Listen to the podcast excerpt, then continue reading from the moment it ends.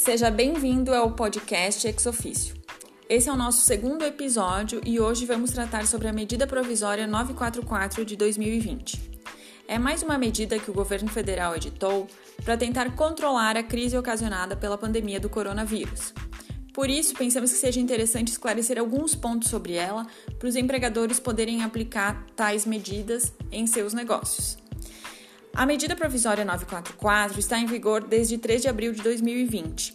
Ela institui o Programa Emergencial de Suporte a Empregos, destinado à realização de operações de crédito aos empregadores com a finalidade de pagamento de folha salarial de seus empregados.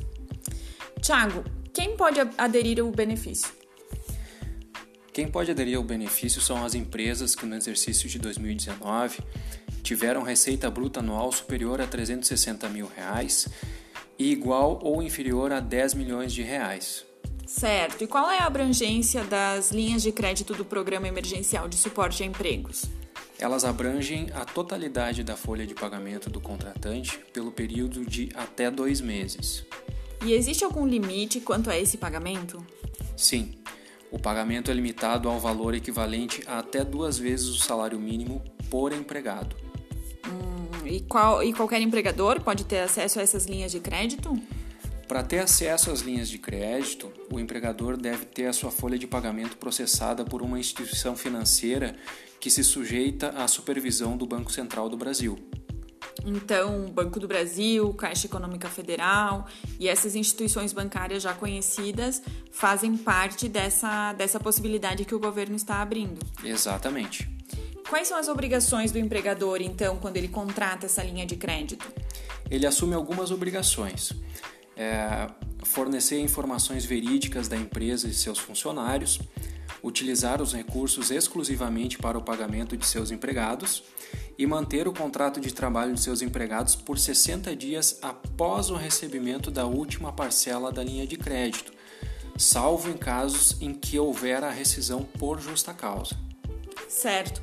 Na verdade, o governo, com essa medida, é mais uma medida para tentar impedir a demissão em massa que, que essa crise pode, pode provocar, tá certo isso?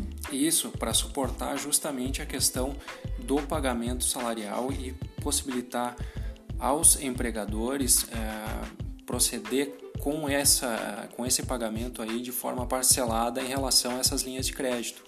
Mas essa exigência do governo em relação a manter o contrato de trabalho por 60 dias após o recebimento da última parcela da linha de crédito é um tanto pesada. Ela deve ser bem analisada pelo empregador.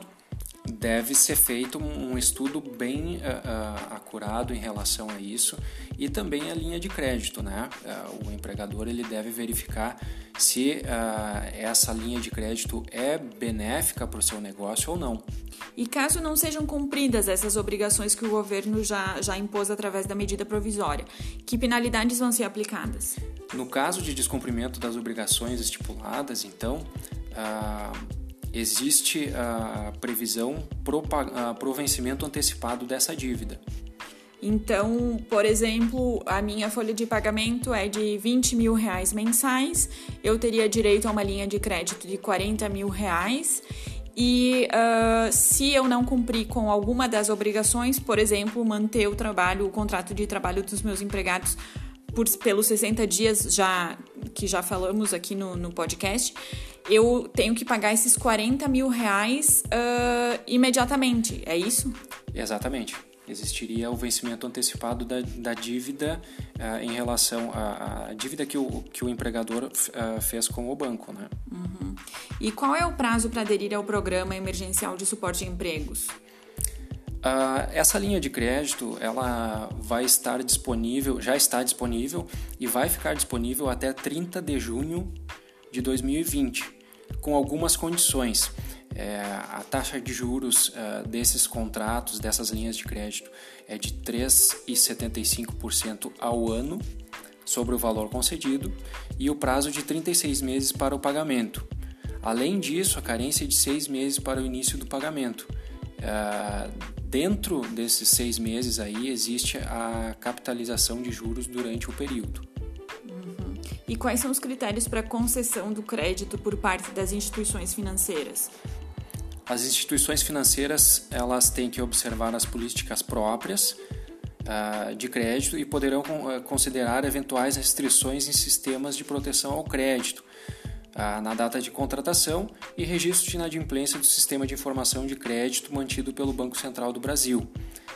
isso daí nos seis meses anteriores à contratação.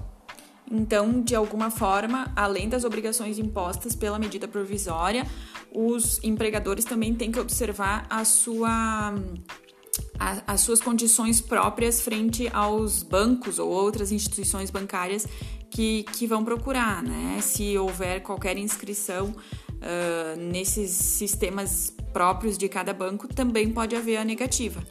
Pode haver a negativa, mas isso daí, a medida provisória, ela tratou uma flexibilização em relação à concessão dessas linhas de crédito. Então, uh, pode ser benéfico uh, para o uh, empregador aderir a essas linhas de crédito em relação a, a essas flexibilizações que estão eh, contidas na medida provisória. Nesse podcast abordamos os pontos importantes da medida provisória 944. Antes de utilizar seus benefícios, converse com seu advogado. É só através da análise da sua empresa que se pode verificar se a medida deve ser aplicada ou se existem outras soluções para você. Até o próximo episódio. Carpe Diem!